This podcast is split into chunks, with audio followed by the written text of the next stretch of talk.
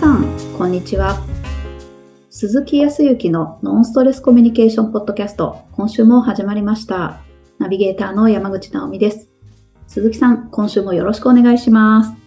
はい、よろしくお願いします。前回ね、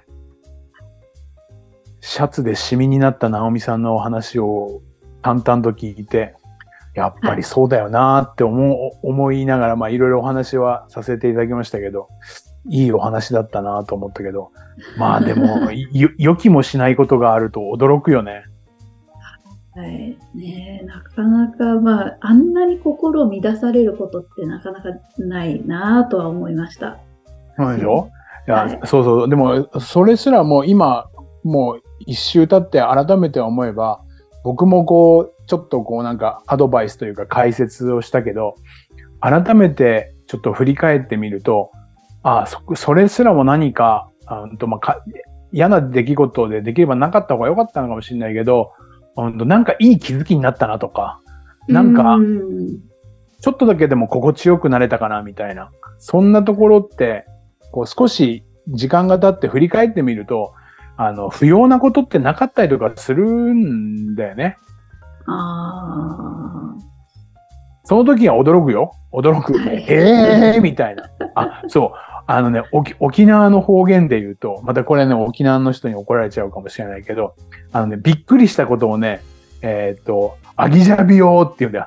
アギジャビヨーっていう。ーええ初めて聞きました。そう。ちょっとずつ、あの、地域によって方言がちょっとずつ違うけど、アケジャビヨイとか、アギジャビヨーとか、そう、そういう言葉を使う。僕があの、沖縄で本当にお世話になっている、うーんと、その学校の経営している、まあ、社長さんであり、まあまあ、いいわゆるまあ校長先生だね。そう。んあの先生がよく何か驚いた時に必ず、アギジャビヨーってよく言ってる。お茶目。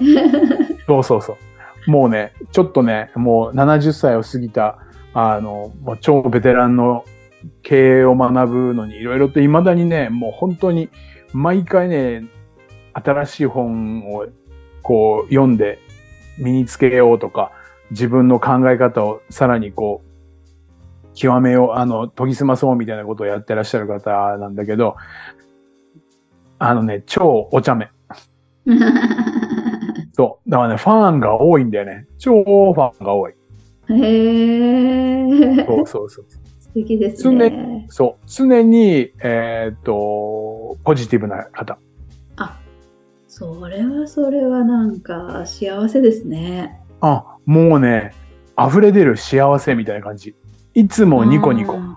わあ、いいですね。そう。うんイメージはね、えーっと、ワンちゃんみたいな感じ。ワンちゃん。キャンキャンキャンキャン言いながらもなんか、はっはっはっはっていう、なんかた楽しい感じ。面白い。へえ。そうそういう方がいらっしゃいますけど。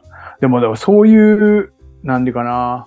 まあ、ご本人がどう思っていらっしゃるかは、心底はわからない部分はあるけど、毎日がね、本当に楽しそうなんだよね。いや、大変なことも、あの、今回コロナであって、いろいろと勉強会が進まなかったりとか、その会員組織でもあるんだけど、なかなかその会員さんたちがこう来れなくなったりとか、悩んでいたりだとかっていう顔も見てるんだけど、まあ基本がね、本当に楽しそうにお話をしてたりとか、お話聞いてたりとかするのはね、すごいなと思うんだよね。うーん。うん。まあ時に、あのネガティブなことも人間だから思ってはいるだろうし、言葉にすることもあるんだけど、本当にその社長さんっていうか校長先生というかね、その方はね、まあもう、ぜひね、沖縄に来た時にはおお会いいただきたいんだけど、す若いし行動的だし、まあ軽い。ええあ、す全ごい。部そう全部がプラスにと、取っている感じの方。そうある意味ですねある意味自分もそうなりたいなと思ったりとかするんだけど。ええ鈴木さんがですか？あ、そうそうそう。あの、あ、こういうようなイメージの方になりたいなって思う人のうの一人ではある。へーそうそうそうもうお茶目でど、あ、あまあ、うんと、失礼に当たらないほど、おお茶目で時にはドジでね。まあ、人間だから完璧なことっていうのはないから、うんうんそういうことすらもものすごくこう笑って処理ができる。ごまかすってことじゃないよ。ちゃんと処理をしているへえ。っていう方だから、すごく楽しい。いいですね。それは周りの方も幸せですよね。うんうん。うんそう。で、うんと、まあ今回、今その話になったんだけど、うんと、自分もそうだけど、おーと周りの方を見ていると、やっぱり日常の何気ない、その先生も日常の何気ない言葉なんだけど、本当にプラスな言葉が多いんだよね。そうなんですか。あのね、えっ、と、時にほら、僕らは悩みの相談を受けたりだとか、ううんと、課題を解決したいからこそ聞きに来たりだとか、勉強したりとかってしいう人が多いから、マイナスなトークをしてくる方たちが多いんだけど、うんその先生はどちらかというとプラスのトークで返す。へえ、あうんマイナスのトークだったものもプラスで返しちゃう。うん、うん。うん。だから時にそれに根拠があれば一番いい先生だからいいのかもしれないけど、うんと、本当これも失礼かもしれないけど、仮に根拠がなかったとしても、はい。大丈夫大丈夫来る時が来たらちゃんと大丈夫だから。うんうんうんうん。何気なく、こう、マイナスな言葉を言う方は、おな同じね、えーとはい僕らの中の講師と言われる方たちも、時にマイナスな言葉ばっかりを発する人もいれば、プラスの言葉を発する人もいる。はい。うん。僕も今まで本当生きていく中で自分自身にかけてる言葉もそうだし、周りにもかける言葉がマイナスが多かったっていうのはね、なんか自覚してる。えー、うんはい。それをなんか時に告げ口されたこともあるし、あの人はマイナスなことを言って、あの人の悪口を言っている。言ったつもりないんだけど、っていうこともある。ああ、うんうん、なんかマイナスに受け取る方は、割と、こっちがそうじゃないことでもマイナスに受け取る方もいるし、そういうプラスを多く使う、確かになんか、普通マイナスで取ってもいいのに、プラスのうん。言葉にこう変換されてる方も確かにいますよね。うん。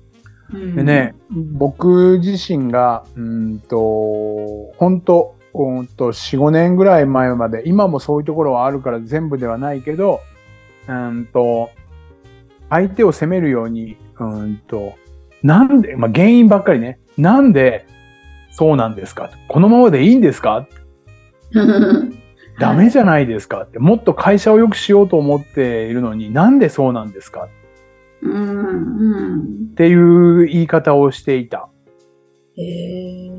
うん。で、それは気持ちとしては改善しようとか、もっと、えーっと、良くなってもらおうと思って言ってるんだけど、相手にはやっぱマイナスなイメージを与えたし、自分もうまくいかないから、どんどんどんどんマイナスなトークをしているような気がしたね。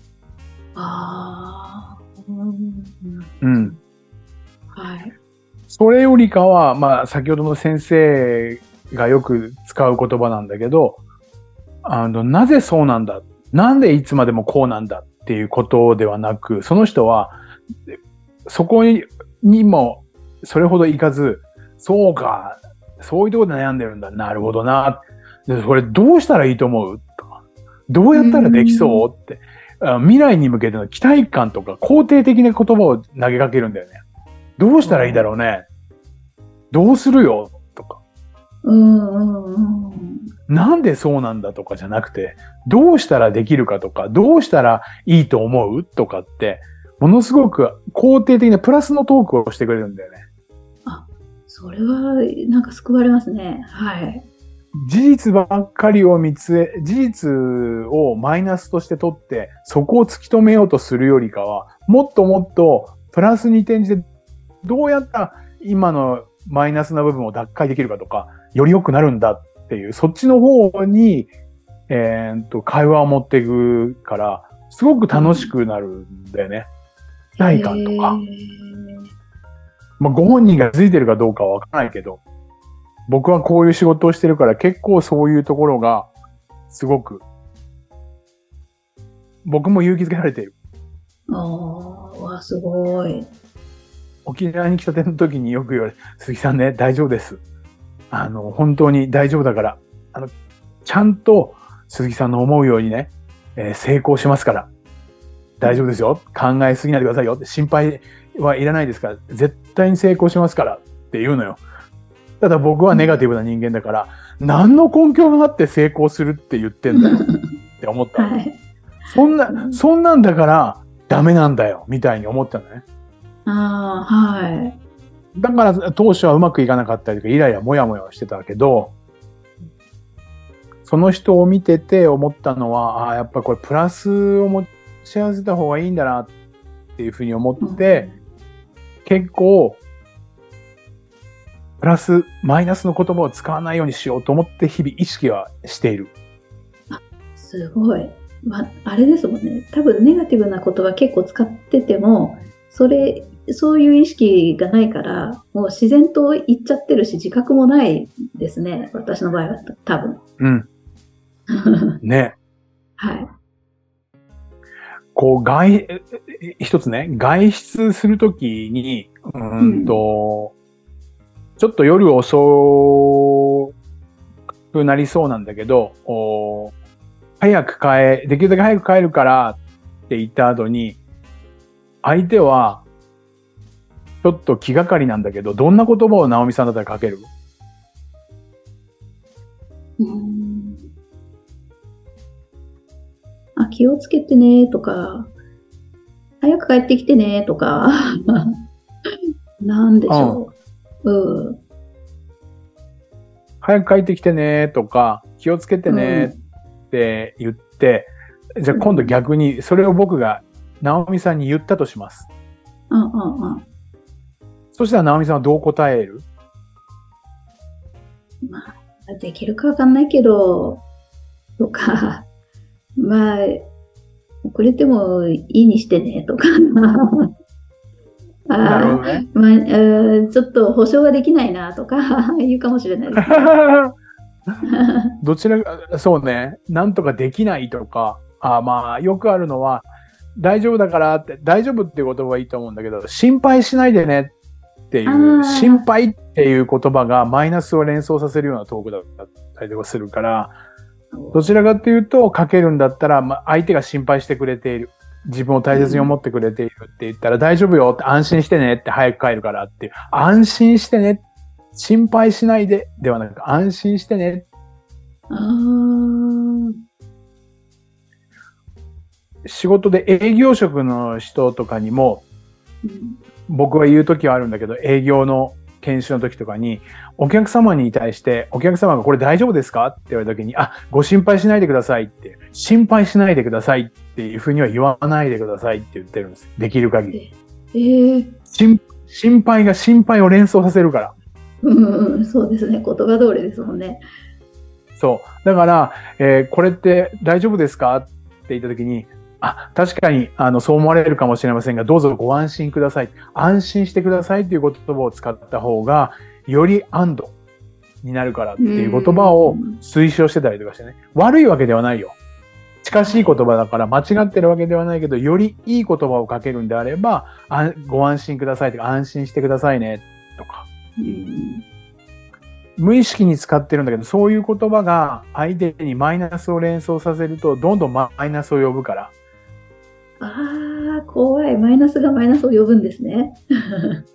そうそうそう、イメージをしちゃうから、マイナスがマイナスをイメージしちゃうと、えっ、と、ちょっと前のポッドキャストでも言ったけど、僕が飛行機で移動するのにイライラしちゃったから、マイナスなことがどんどん引き寄せたっていう笑い話のようなやつがあったけど、えーやっぱりマイナスがね、マイナスを呼んじゃうんだよね。そっちばっかり見えちゃうからね。はい。これ、これコミュニケーションを自分と取るのもそうだし、相手とも、ね、さっきの接客接遇でもそうだけど、心配しないでくださいって言うと、心配っていうのが頭に焼き付いちゃうから、それよりかは、どうぞご安心してくださいとか、っていう言葉。あとはそうだな、小さいお子さんがいらっしゃったりとかで、えー、でも仕事でもいいんだけど、えー、明日ね、遅刻しないでねっていうふうに言うのと、明日、えーっと、そうね、明日朝9時半に待ってるねっていうのとでは、遅刻っていうのがキーワードで入っちゃうから、遅刻しないようにしよう、うん遅刻しないようにしようって、マイナスばっかり思うから、あまりいい気分にならなかったりとか、そんなことにもなったりとかする。ああ、ちょっとしたことですけど、そうですね。そうでしょ？で、はいこれが、ち小さい積み重ねもあるから、皆さん日常で自分とのお付き合いもそうだし、相手に対してもそうだけど、できるだけプラスな言葉を使うようにしてあげるようにすると、自分も心地よいし、相手にもいい影響を与える、いいコミュニケーションが取れるのは、そういうようなことを。何々しないでねとか言っちゃいますもいや、言っちゃう言っちゃう。ん。で僕も、おーっと、こういうコンサルタント、コンサルであるとか、カウンセリングとかコーチングの時に、えーっと、まあ、毎回このポッドキャストでも言うけど、うーんと、よく、その、いい悪いとか、合ってるうん間違ってるっていうことで、人をどうしてもジャッジしちゃうことがに人間多いんだよね。はい。私は合ってるけど、相手が間違ってる。はい何しろ相手が合ってると思うと自分が悪いとかっていうこととかっていう。んそうするとコミュニケーションうまく取れない。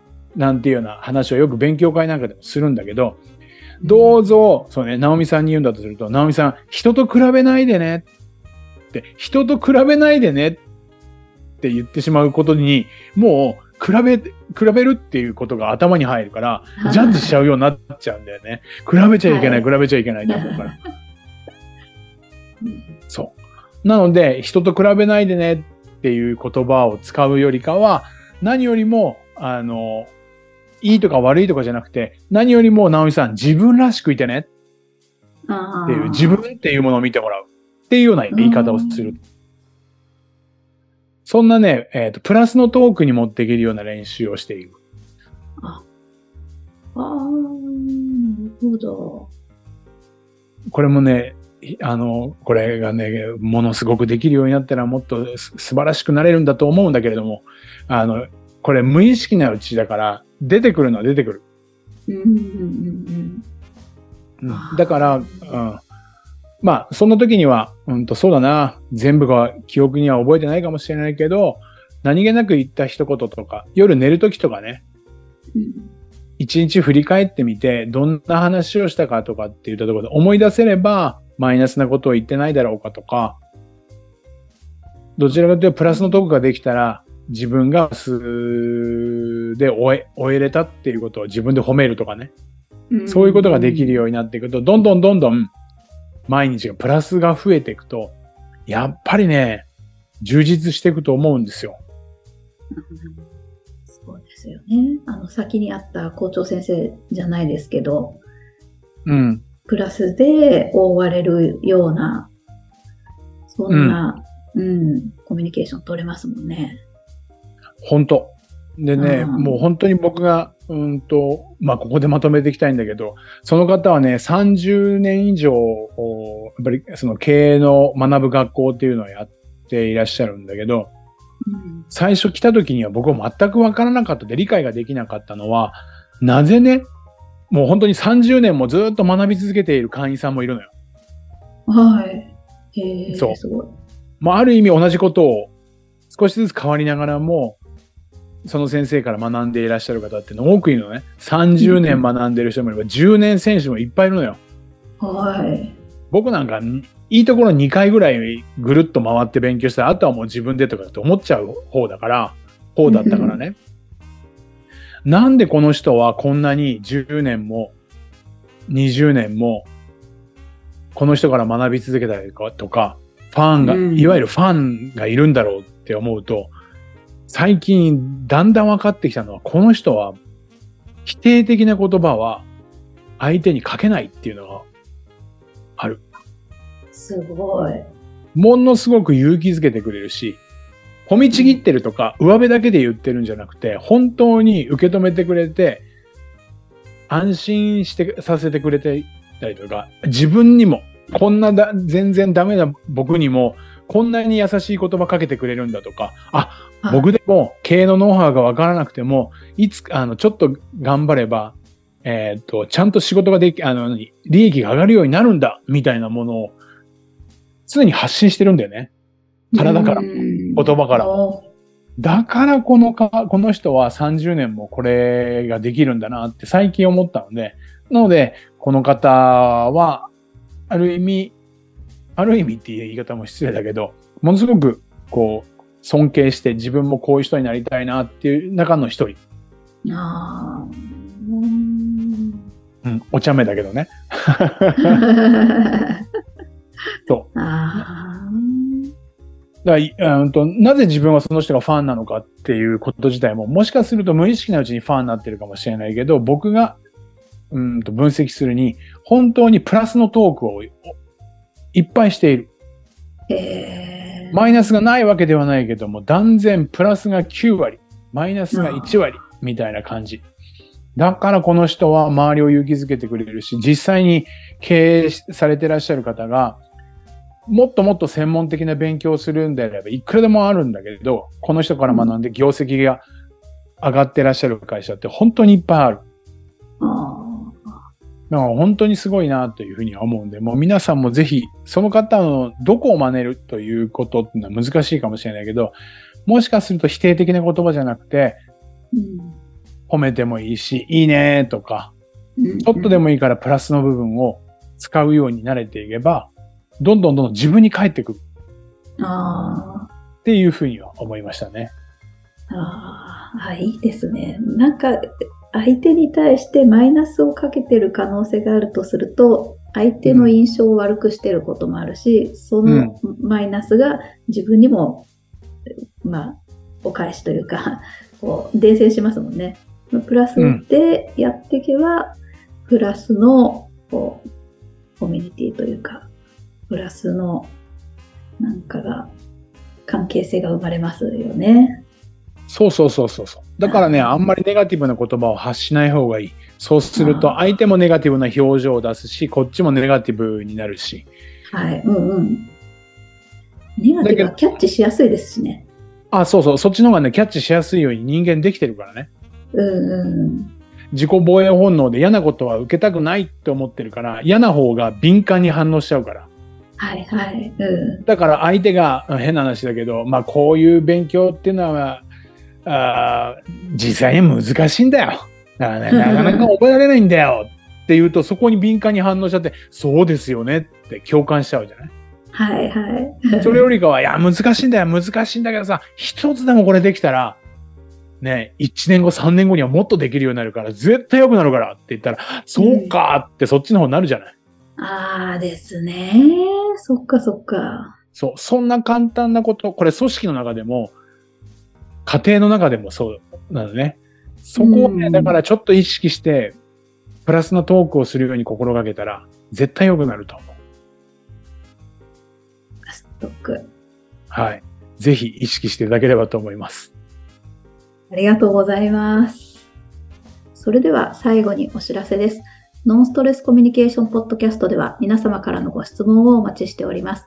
コミュニケーションでのお悩み相談や、こんな時どうするの？なんていうご質問を鈴木さんにお答えいただきますので、皆様どしどしご質問ください。ポッドキャストの詳細をご覧いただきますと質問フォームが出てきますので、そちらからご質問をいただければと思います。それでは今週はここまでとなります。